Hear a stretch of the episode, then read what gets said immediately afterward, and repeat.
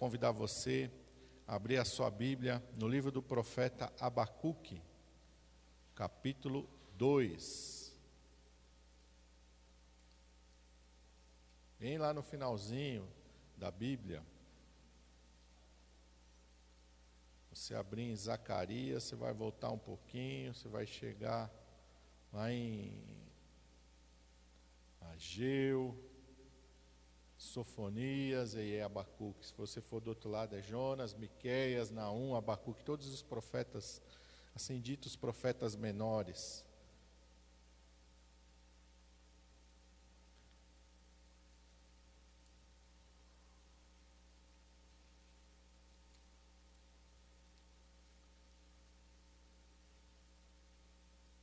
Você achou, diga amém. Se não achou, fala, espera um pouquinho, pastor. Estou chegando lá.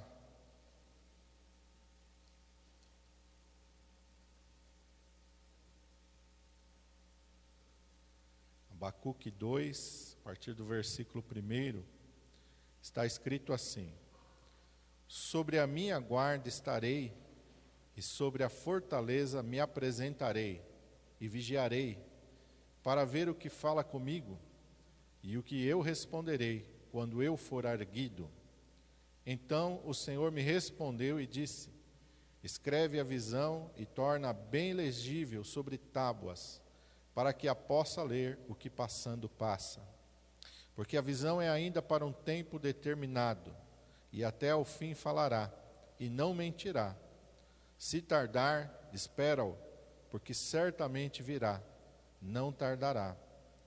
Eis que a sua alma se incha não é reta nele, mas o justo, pela sua fé, viverá.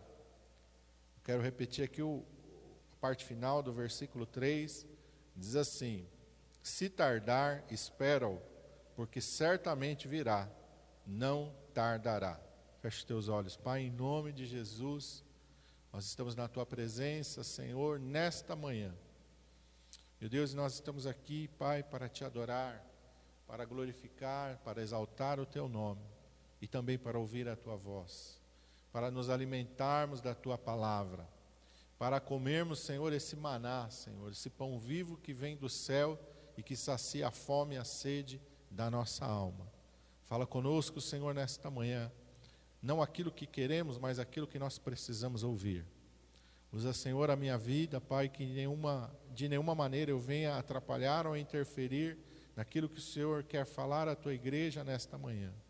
Usa meu Santo Espírito de Deus, eu te peço em nome de Jesus. Amém. Glória a Deus. Nós somos muito ansiosos. Como seres humanos, somos muito impacientes.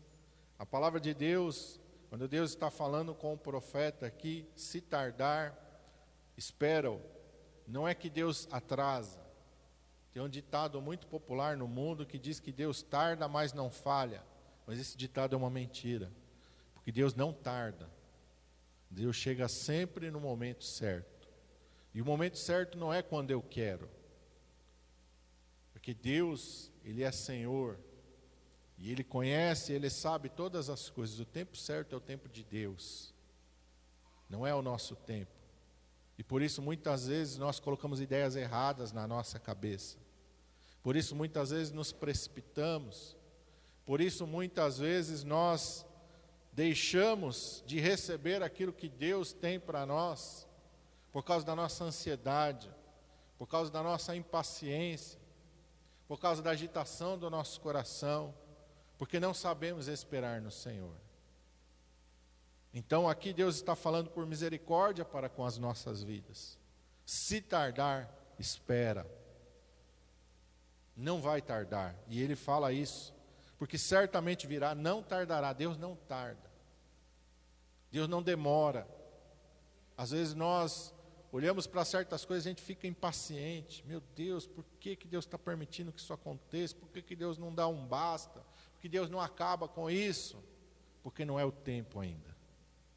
Muitas vezes nós nos tornamos impacientes com coisas que Deus prometeu e parece que nunca vai chegar, parece que nunca vai chegar. A gente, ah, mas Deus falou, mas não está chegando, não está chegando. Espera, não é o tempo.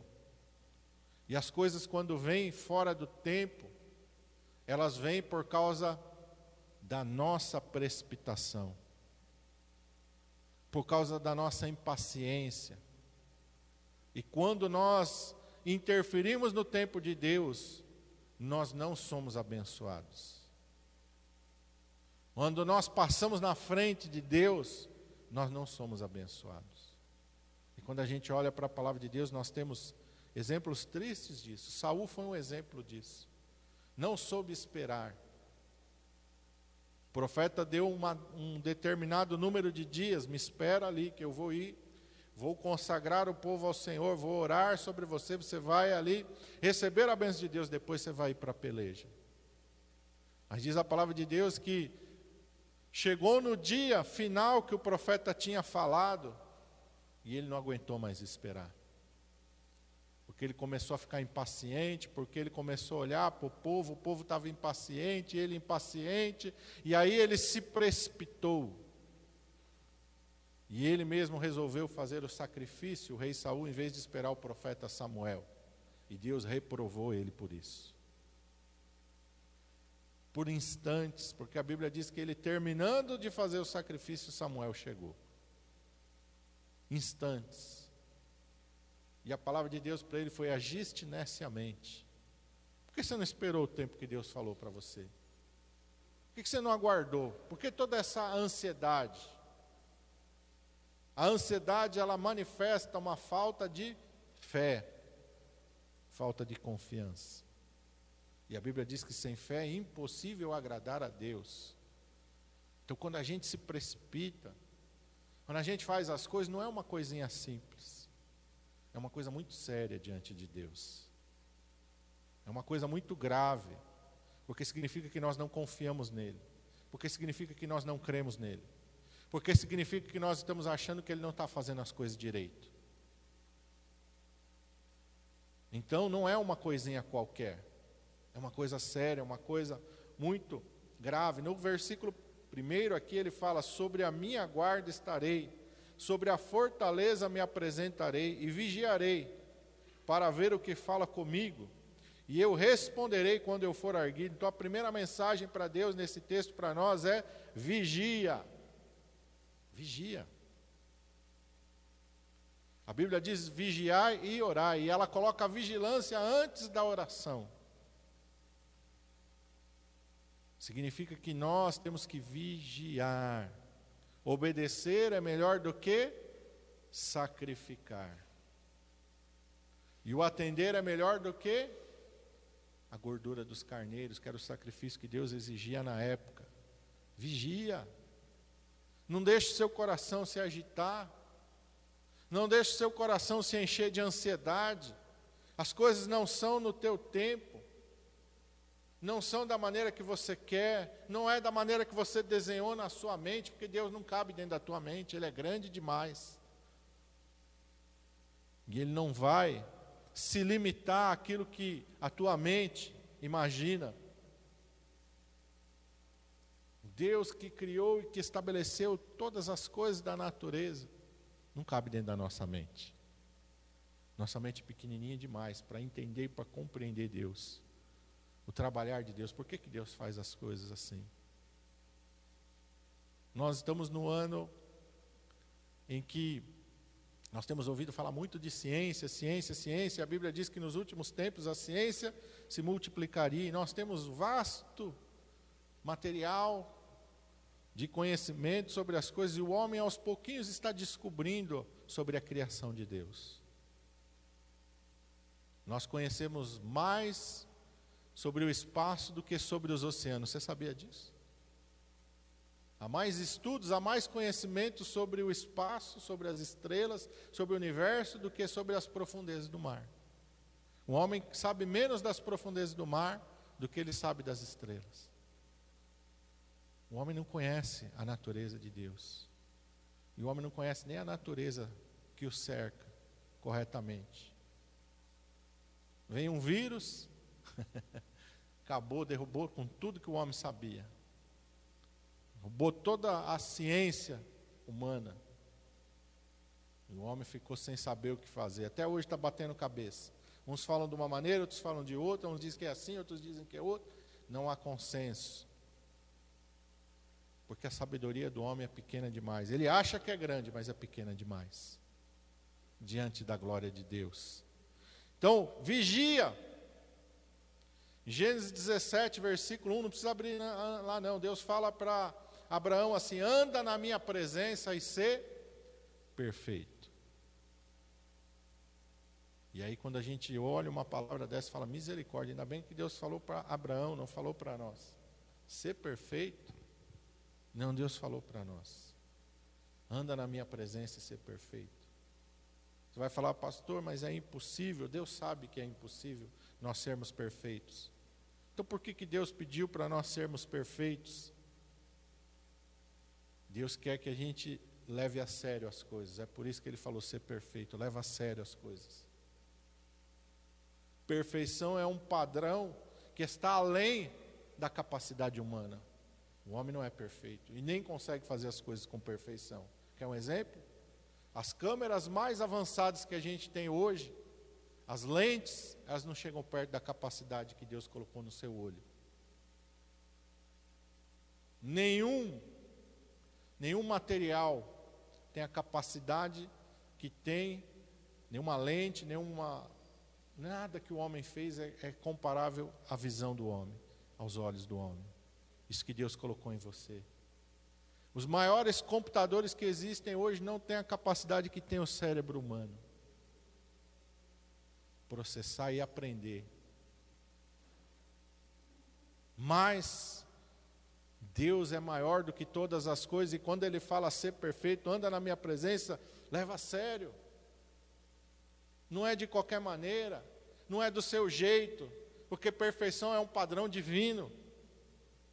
Quantas vezes você já olhou para a natureza e você viu a perfeição de Deus?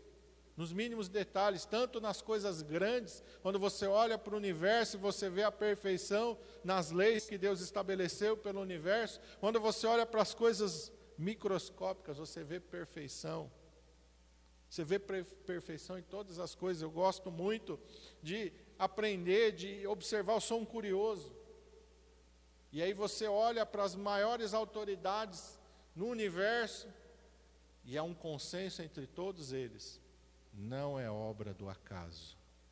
Impossível ser obra do acaso, dada a perfeição do universo. Ninguém que estuda o cosmos acha que isso é obra do acaso. Não é.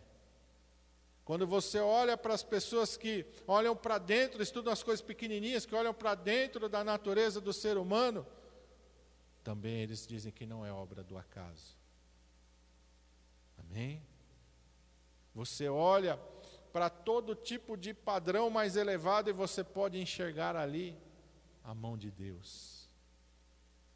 Nós, como servos e servas do Senhor, nós temos que entender que Deus gosta das coisas certas, corretas, com seriedade, com retidão, não é de qualquer maneira.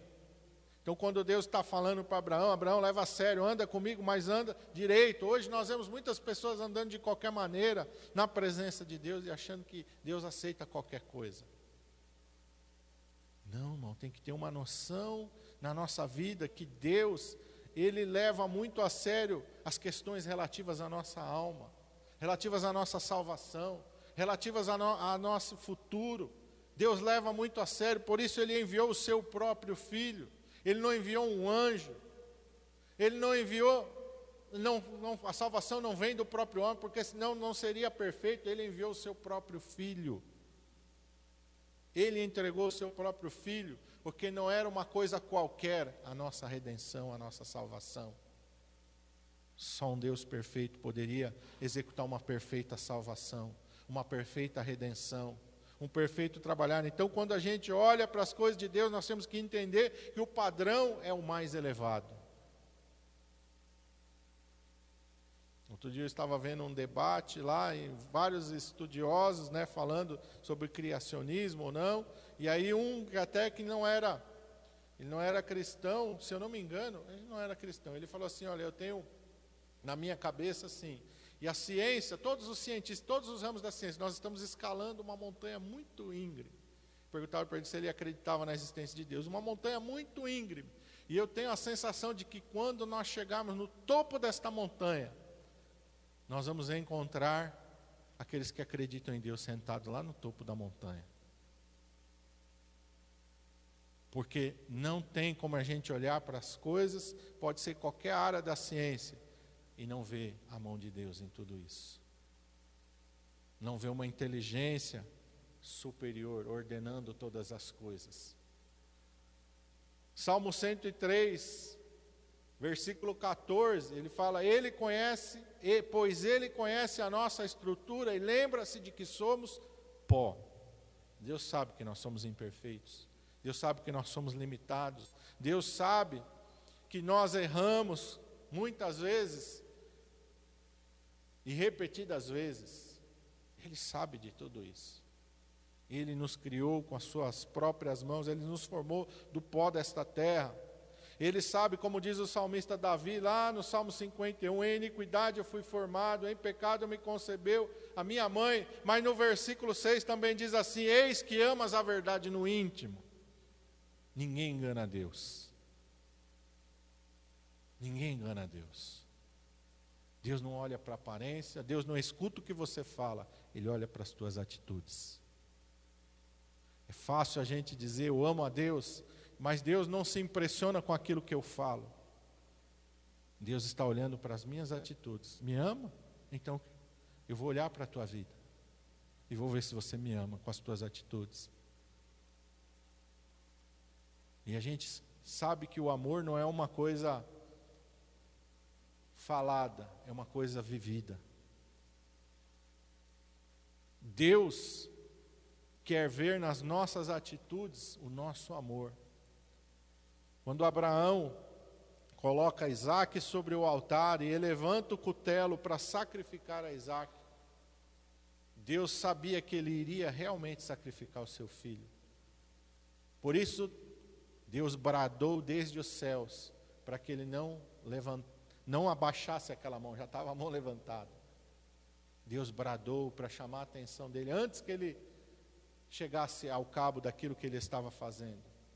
E a palavra de Deus diz: é, agora sei que tu me amas. Não porque eu ouvi, Abraão, você falar que tu me amas. Agora eu sei que tu me amas, porque tu não me negaste o teu único filho. Deus não viu o amor de Abraão naquilo que ele falava. Deus viu o amor de Abraão por Deus naquilo que ele foi capaz de fazer. E o amor de Deus não é expresso em palavras, ele é expresso na obra de Jesus Cristo na cruz do Calvário. Deus não simplesmente falou que nos ama, ele provou o seu amor para conosco. Que Jesus foi à cruz no nosso lugar. Jesus declarou: ninguém tem maior amor do que esse. Não existe maior expressão de amor do que aquilo que Jesus realizou na cruz do Calvário. Não existe. Por isso, quando ele fala vigia, e aqui o profeta está falando, eu vou me colocar sobre guarda, eu estarei ali, me apresentarei, eu vou vigiar, porque nós temos que zelar pela nossa conduta com Deus. Porque nós temos que zelar com a nossa santidade diante de Deus. Porque nós temos que ter compromisso com a Sua palavra. Porque nós temos que ter compromisso com as coisas de Deus. Quantas vezes a gente leva a nossa vida espiritual relaxadamente? A gente só ora se tem vontade ou quando sobra um tempo. A gente só lê a Bíblia quando dá vontade ou quando eu não tenho mais nada para fazer. A gente está levando a nossa vida espiritual relaxadamente. Isso não é um padrão de perfeição. Quem está na faculdade sabe que dá para levar os estudos assim. Eu vou estudar só quando der tempo.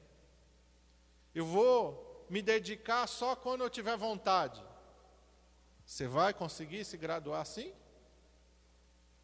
Pensa num atleta que quer participar de uma Olimpíada. Só vou treinar quando eu tiver vontade. Quando eu achar que eu devo, eu vou me preparar. Dieta, então, meu Deus, né? Se tiver com vontade de comer as coisas, eu vou comer mesmo. E é assim que o atleta se prepara? Vai ganhar alguma coisa assim, desse jeito?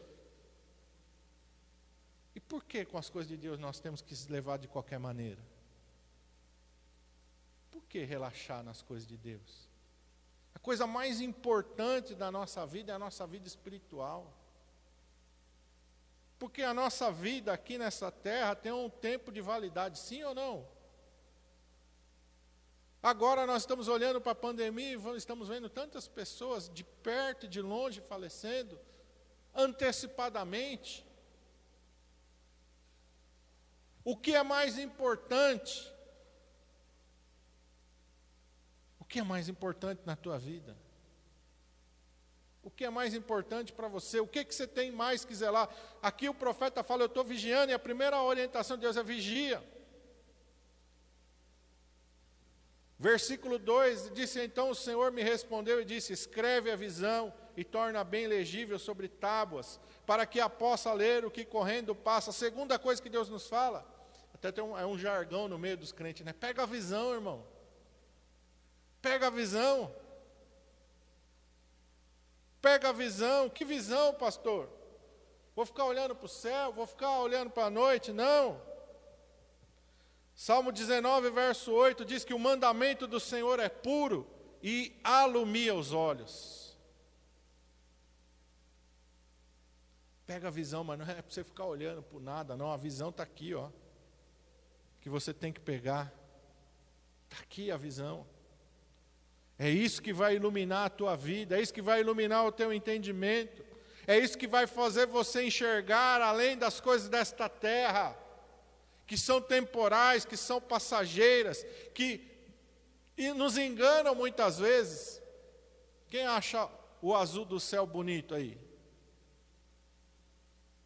Você sabia que o céu não é azul? É uma ilusão de ótica? A luz do sol, quando bate nos gases que formam a nossa atmosfera, ele refrata e dá a sensação de que ele é azul. É uma ilusão de ótica, não é azul o céu. Quando você olha lá alguma coisa do espaço, como que é o espaço? É negro.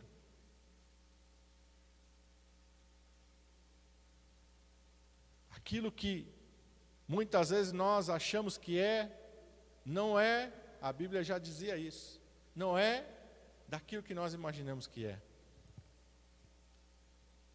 Não é azul o céu. Mas por que, que quando nós olhamos ele é azul?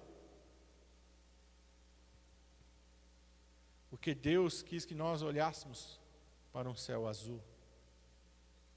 Que Deus achou que talvez não fosse legal a gente ficar olhando para o céu e ver tudo escuro, tudo negro. Então Ele permite que a gente olhe e veja o céu azul. E Ele coloca as suas nuvens, que nada mais são do que o vapor de água. Ali, Ele pinta o céu para nós. Amém? Mas o céu não é. Então a gente tem que confiar no quê? O que que não muda? O que que vai passar os céus e a terra, mas não vai mudar, não vai passar? a palavra de Deus. Os homens vêm e vão, as, suas, as imaginações vêm e vão, aquilo que os homens falam não se pode escrever, mas aquilo que Deus fala é verdade, é eterno, não muda, por isso você tem que se agarrar nisso. Salmo 119, 105: Lâmpada para os meus pés é a tua palavra e luz para o meu caminho. Essa visão que tem que encher a sua vida. Hebreus capítulo 12, versículo 2 diz: Olhando para Jesus, o Autor e o Consumador da nossa fé. Muitas vezes nós nos inspiramos em seres humanos, nos inspiramos com história, com biografia, com coisas de homens. Nós temos que nos inspirar com Deus, com Jesus Cristo, com a Sua palavra. Nós temos que nos inspirar com aquilo que está escrito aqui. A maior história de amor está aqui. A maior verdade está aqui. As pessoas antigamente achavam que a terra era chata, né? plana. Até hoje tem alguns que acreditam. Mas mais do que achar que a terra é plana, eles achavam que quando chegasse na borda podia cair no espaço e se perder para sempre. Até que um doido italiano, Cristóvão Colombo, italiano é meio doido, viu? Falou: não, eu preciso ir lá para leste, vou achar um novo caminho para as Índias. Negócio de contornar o continente africano, não. Eu acho que a terra é redonda. Se eu for para lá, eu vou chegar aqui ó, mais rápido que todo mundo. E aí ele foi lá e ninguém quis acreditar nele. Até que a rainha da Espanha resolveu acreditar, penhorou as suas joias e financiou a expedição. E descobriu a América. Amém? Então as coisas mudam. As coisas mudam. O conhecimento do homem é um conhecimento pequeno. Mas o conhecimento de Deus é eterno. Deus sabe todas as coisas, Deus conhece todas as coisas. E Deus conhece o futuro. Quer saber como vai terminar tudo isso? Muitas pessoas, ah, o que será que vai? Está aqui, ó, Apocalipse, abre a tua Bíblia, Apocalipse, aqui está. O final de todas as coisas. Não é o final que vai acabar tudo, não. Vai acabar tudo que nós conhecemos hoje. E nós vamos entrar para a eternidade com Deus. A nossa mente é pequenininha, não consegue entender, não consegue compreender. Eu tenho que ir para a palavra de Deus. Conheçamos e prossigamos em conhecer ao Senhor. Quantas pessoas não têm interesse pela palavra de Deus, não conhecem, não leem a Bíblia. Quantos crentes nunca leram a Bíblia inteira, nenhuma vez sequer na sua vida? Às vezes a pessoa está há anos dentro da igreja, nunca leu a Bíblia de Gênesis Apocalipse. Porque essa falta de conhecimento, falta de interesse, nós temos que ir para a palavra de Deus e nos alimentar dela. Nós estamos na, na, geração em que é mais fácil, temos 66 livros aqui na nossa mão. Na época de Jesus, na época de Paulo, os livros eram um trombolho de madeira, de couro, um negócio quase do tamanho desse violão aqui, ó. Difícil de se ter.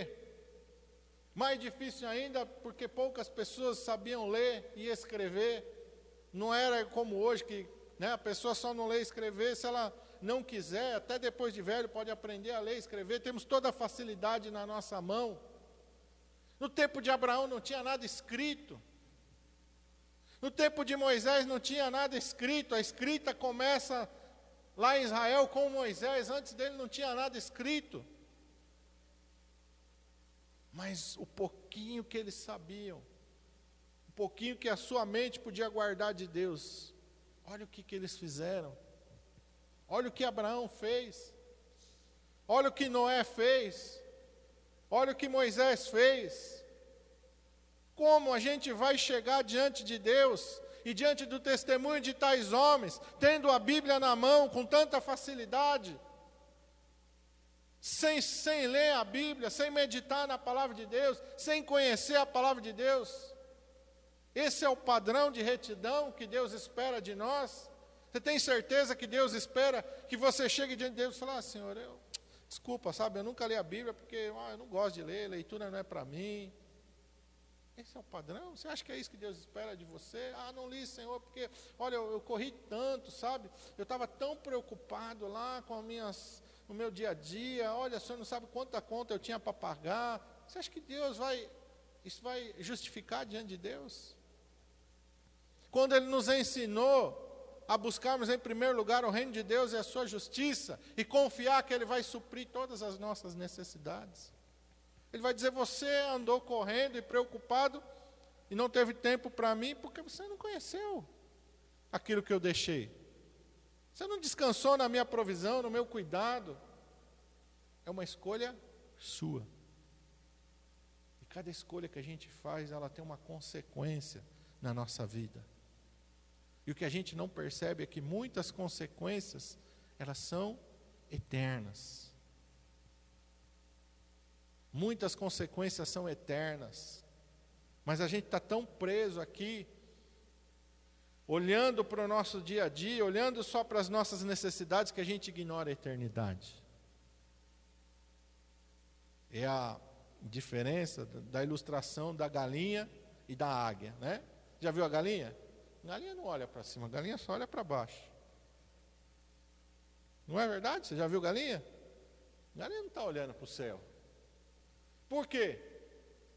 Ah, sabe que lá no céu não tem nada para ela. Ela tem asa, mas não voa. Ela se alimenta de alguma coisa lá? Não, ela se alimenta do que está aqui, ó. Volta dela. Então ela fica ali, ó, girando e ciscando e ciscando. E muitas vezes a gente está vivendo assim espiritualmente. Mas a palavra de Deus diz que os que esperam no Senhor subirão como águias. Deus quer que você olhe para cima, para a eternidade.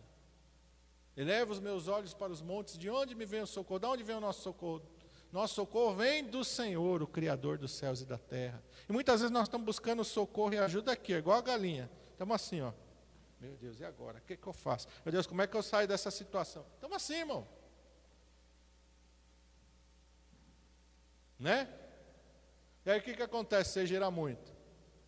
Fica tonto ainda. Aí piorou a situação. Aí que você não vê mais nem o que está ali na sua cara. E quantas vezes nós estamos assim espiritualmente? E Deus não quer que a gente fique assim. Leva os teus olhos para o alto. Olha para os céus, olha para Deus. Olha para o Senhor. Versículo 3. Espera-o. Espera. Mesmo que você ache que está demorando, mesmo que você ache que está atrasado, espera. Espera, não deixa a ansiedade, a impaciência tomar conta da tua vida e do teu coração. Continue esperando, está demorando, continue esperando. Continua aguardando, porque certamente virá, não tardará. Lucas 12.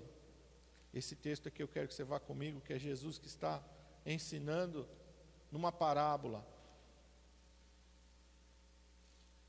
Evangelho de Lucas, capítulo 12, versículo 45 e 46.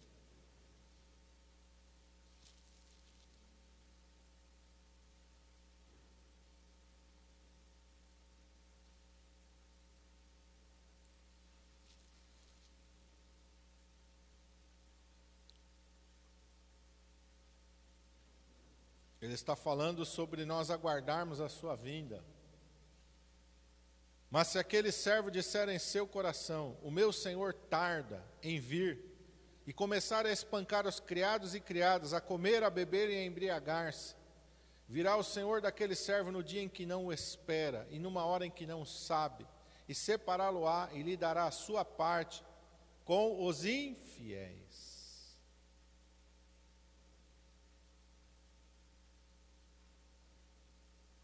Quantas pessoas você vai falar de Jesus e falar, ah, eu sou muito novo.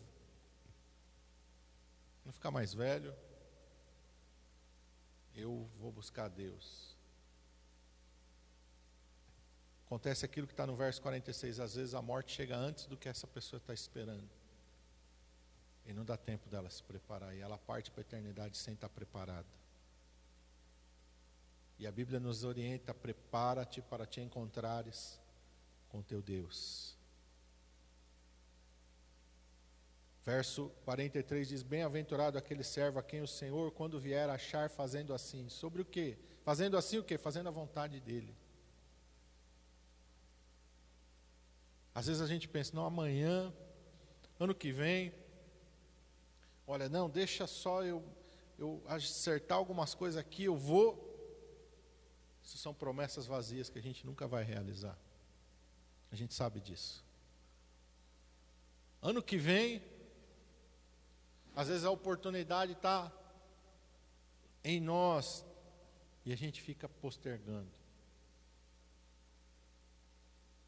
A gente fica postergando. Uma vez eu fui visitar uma irmã que ela estava internada. E aí ela falou assim: É, pastor, é, aqui é difícil porque ela estava no hospital público, não tinha televisão, não tinha nada. O dia custa passar, não sei o quê. Estava aguardando para ver se ia fazer uma cirurgia ou não. E ah, é difícil tal, ficar aqui eu não aguento. E ah, se não fosse ao celular aqui para me distrair um pouquinho e tal, se não fosse isso. Mas olha, falei, oh, mas é bom a gente né, aproveitar e colocar nossa vida diante do Senhor. Né? Aproveita esse tempo que você tem. Não, eu já estou orando, já estava orando, falando para o Senhor, Senhor, eu queria mais tempo de ler a Bíblia, queria mais tempo de orar, já fazia tempo que eu estava falando isso. Eu falei, bom, Deus te deu, então agora você tem o dia inteiro. Tem 24 horas aqui para você orar a hora que você quiser. Você não precisa se preocupar com o almoço, você não precisa se preocupar com o trabalho, você não precisa se preocupar com limpar a sua casa, com arrumar as coisas. Você tem aqui, ó, Deus te deu 24 horas aqui, ó. É, falei, tá lendo? É, não estava. né? Como deveria. Talvez daquela maneira, quando eu sentir vontade, eu leio um versículo ou dois. Quando der, eu, eu oro um pouquinho. Então, às vezes, a gente está assim. Nós estamos negligenciando aquilo que Deus tem nos dado. Não estamos agindo da maneira, estamos achando que vai ter muito tempo. Ah, ano que vem, olha, quando eu me aposentar, às vezes a gente está assim pensando. Quantas vezes eu ouvi a pessoa falando, não, quando eu me aposentar eu vou me dedicar. Não precisa, irmão. Começa agora, você se dedicar mais, você ter uma vida com Deus, os jovens, não, quando eu crescer, eu vou ser um servo de Deus, mesmo daqueles. Então começa agora. Começa a se preparar agora para isso. Samuel começou desde pequenininho na casa do Senhor. Sim ou não? Quando é que ele entrou na casa do Senhor?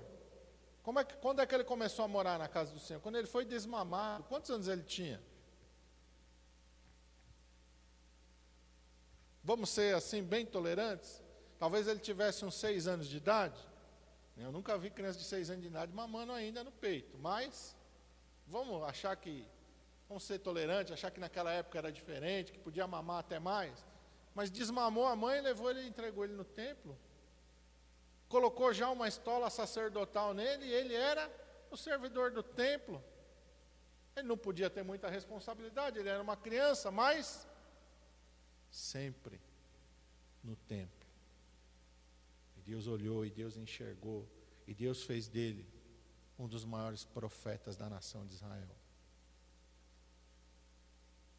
Daniel, quantos anos Daniel tinha quando foi para a Babilônia? A gente não sabe, mas era jovem.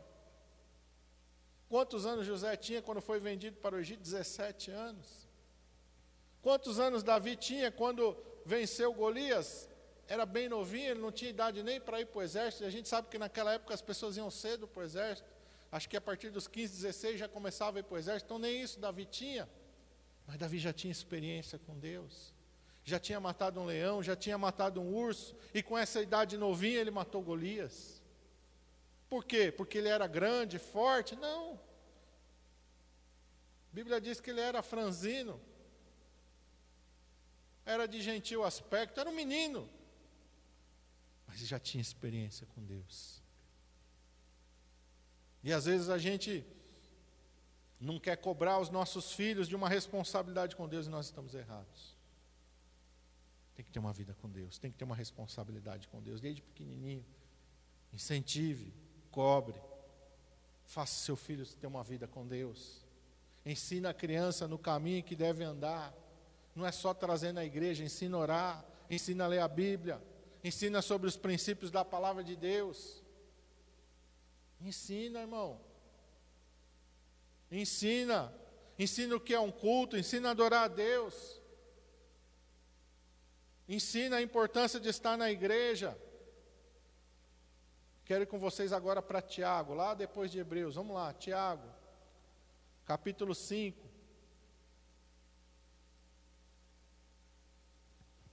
A partir do versículo 7.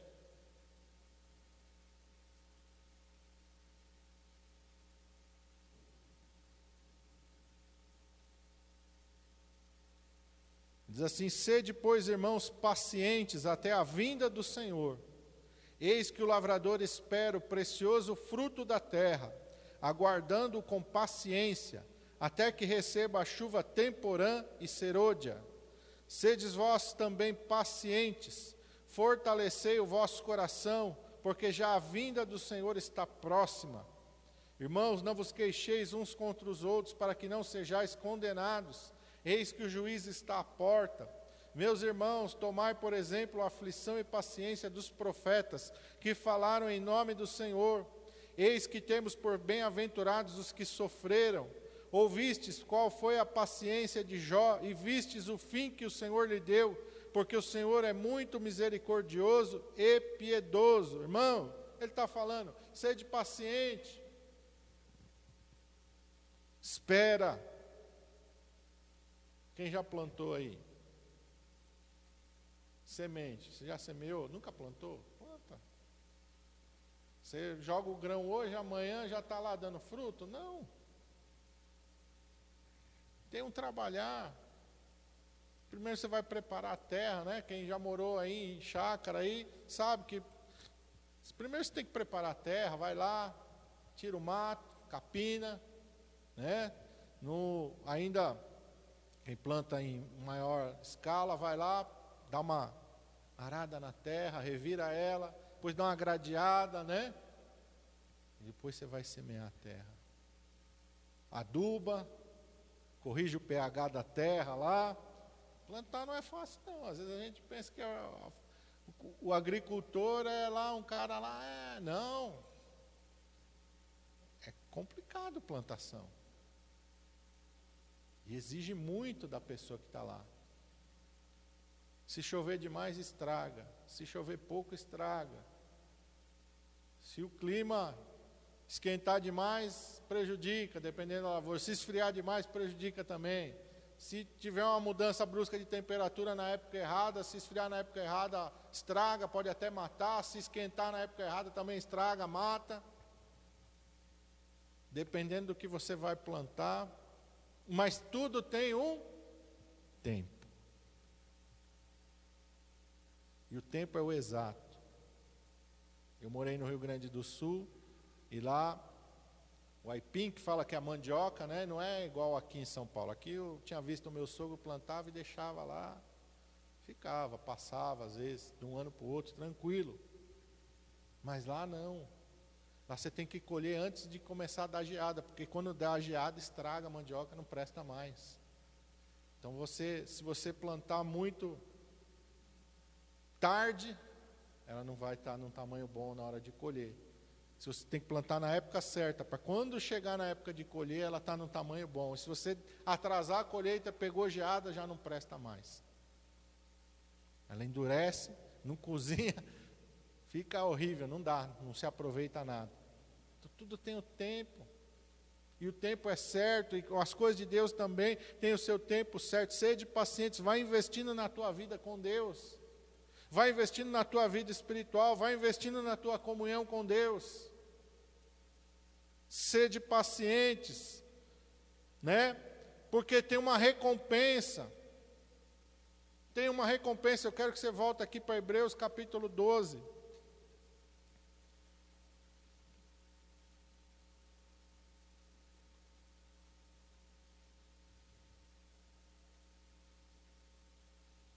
Marca aí Hebreus capítulo 12, mas eu quero voltar lá para Abacuque que eu esqueci.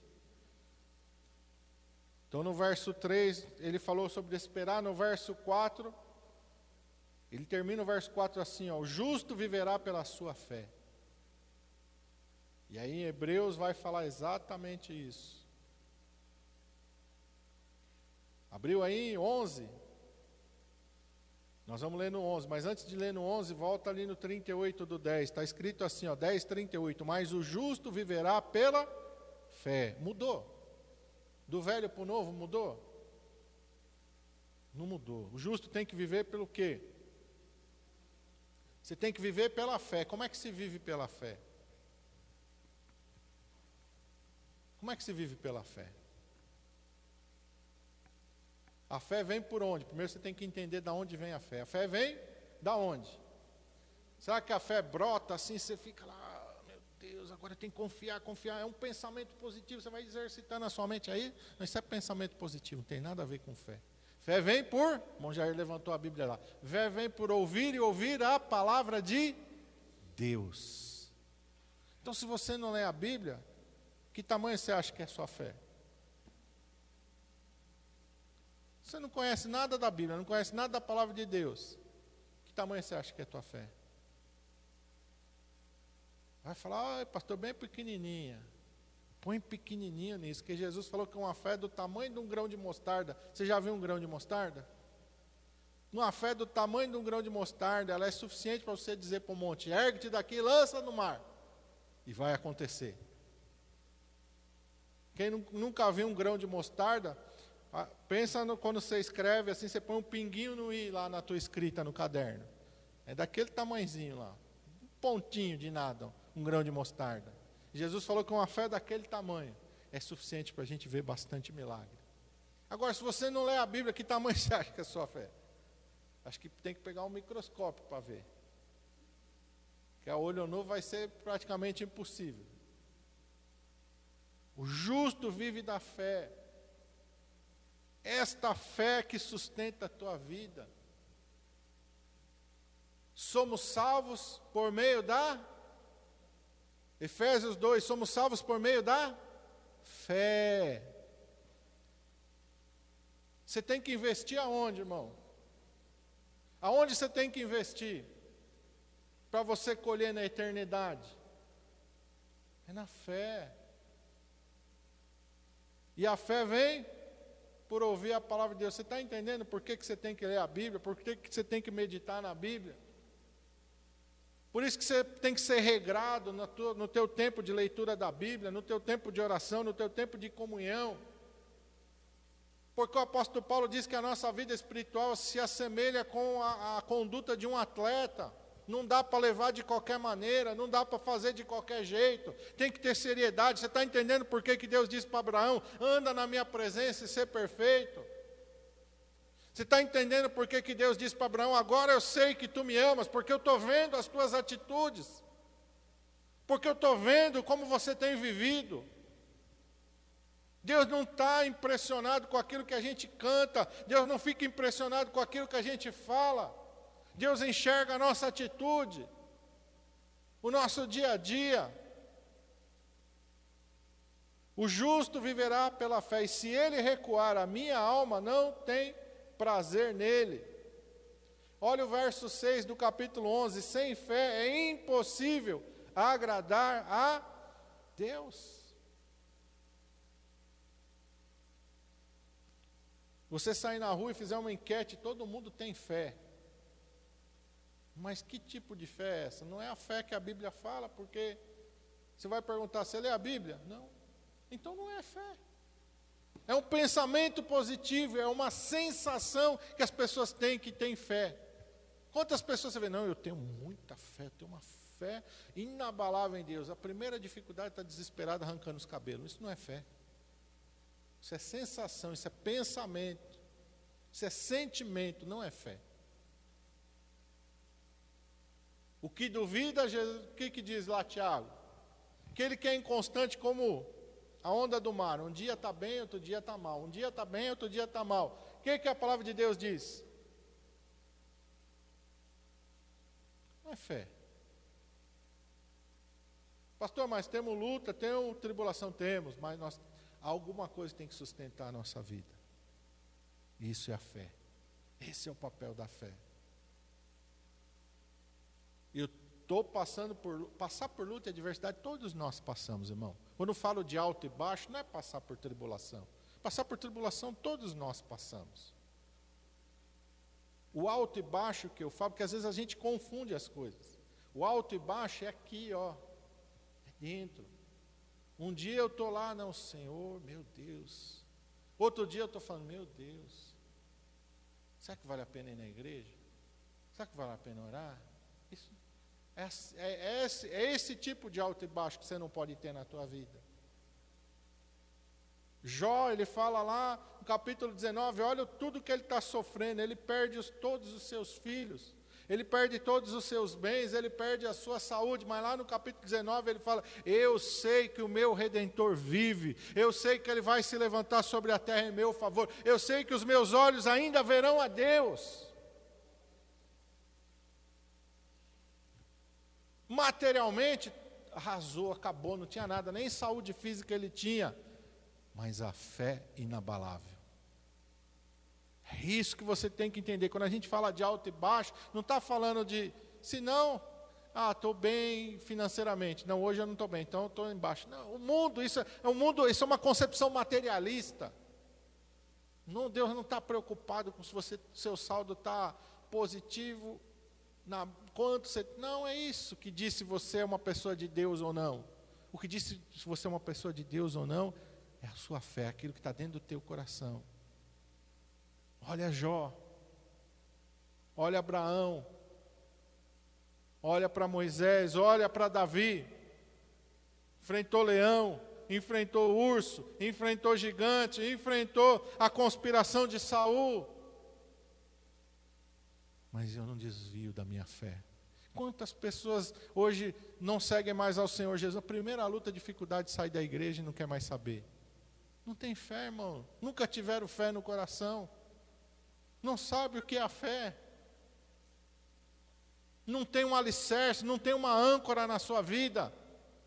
São com a onda, leva, joga para lá e para cá, para lá e para cá. Se está tudo bem, oh, glória a Deus, Deus é bom. Está tudo ruim, é, não sei, Deus, acho que esqueceu de mim. Não, irmão, não pode ter isso não, no coração. Não são as circunstâncias que tem que sustentar a nossa vida, o justo tem que viver da fé. Não é da circunstância, não é se tudo vai bem, o Senhor está comigo, não. Tinha um hino antigo que falava: não olhe as circunstâncias. Não olhe, se você olhar para as circunstâncias, você vai naufragar na sua fé. Olha para a palavra de Deus, olha para Jesus, alimenta a sua fé com a palavra de Deus. Hebreus capítulo 11 é a galeria dos heróis da fé, sim ou não? Então a vida deles então foi só moleza, não tiveram nenhuma dificuldade. Quando a gente pensa em Davi vencendo Golias, parece que foi fácil. Parece que Davi chegou lá, ah, saber uma coisa, vou matar esse gigante agora. Foi assim não, irmão. Você acha que ele não teve medo? Você acha que Satanás não falou no ouvido dele? Você vai morrer, você vai morrer, você vai morrer, você vai morrer. Não é olhar para as circunstâncias. Olha o que diz aqui, verso 32. Hebreus 11. E o que mais direi? Faltar-me-ia tempo contando de Gideão, de Baraque, de Sansão, de Jefté, de Davi, de Samuel e dos profetas. Olha como que é a, a nossa vida. Os quais pela fé venceram reinos, praticaram a justiça, alcançaram promessas, fecharam a boca dos leões, apagaram a força do fogo, escaparam do fio da espada, da fraqueza tiraram forças, na batalha se esforçaram, puseram em fuga os exércitos estranhos, as mulheres receberam pela ressurreição seus mortos, uns foram torturados, não aceitando seu livramento, para alcançarem uma melhor ressurreição, outros experimentaram escárnios, açoites, até cadeias e prisões, foram apedrejados, cerrados, tentados, mortos ao fio da espada, andaram vestidos de peles de ovelhas e de cabras, desamparados, aflitos e maltratados, homens dos quais o mundo não era digno, errantes pelos desertos e montes, pelas covas e cavernas da terra, todos esses, tendo tido testemunho pela fé, não alcançaram a promessa provendo Deus alguma coisa melhor a nosso respeito, para que eles sem nós não fossem aperfeiçoados. Quando fala aqui no 33, pela fé venceram reinos, praticaram justiça, alcançar promessas, a gente já está falando, é, glória a Deus, esse sou eu. Fechou a boca do leão, amém. Mas quando chega aqui embaixo e fala assim: foram apedrejados, cerrados, tentados, enfrentaram é, escárnios, açoites, cadeias, prisões desamparados. Aí a gente fala: não, isso aí não, essa parte não. Essa aí não. Não, mas eles passaram por isso, irmão. A fé, a vida pela fé, não é uma vida sem prova, sem luta, sem tribulação.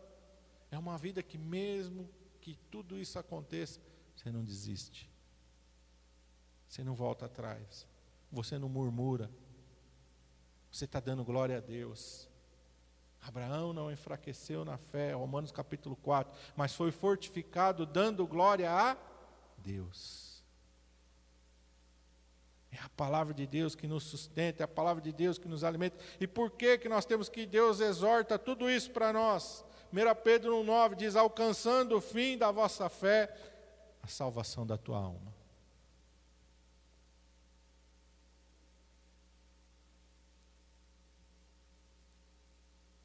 Propósito é a salvação da tua alma. O propósito é você entrar na Jerusalém pelas portas e andar nas ruas de ouro. O propósito é você receber aquilo que Deus tem para mim e para você no céu. Pastor, então por que, que o senhor não fala das recompensas? O que a gente sabe é muito pouco. A Bíblia diz o que o olho não viu, o que o ouvido não ouviu, o que a mente humana não consegue compreender. É isso que Deus tem guardado para mim e para você. Sabe por que Deus não, não relata tudo que está nos aguardando? Porque nós só podemos entrar lá pela fé. Você confia que vai ser bom o céu? Você confia que vai ser glória a vida lá? Você confia que vai valer a pena tudo que você passar aqui para você alcançar a eternidade com Deus? Amém. Então você está apto para entrar. Se você precisa primeiro examinar, não, Senhor, quero ver primeiro. O que, que o Senhor oferece no céu?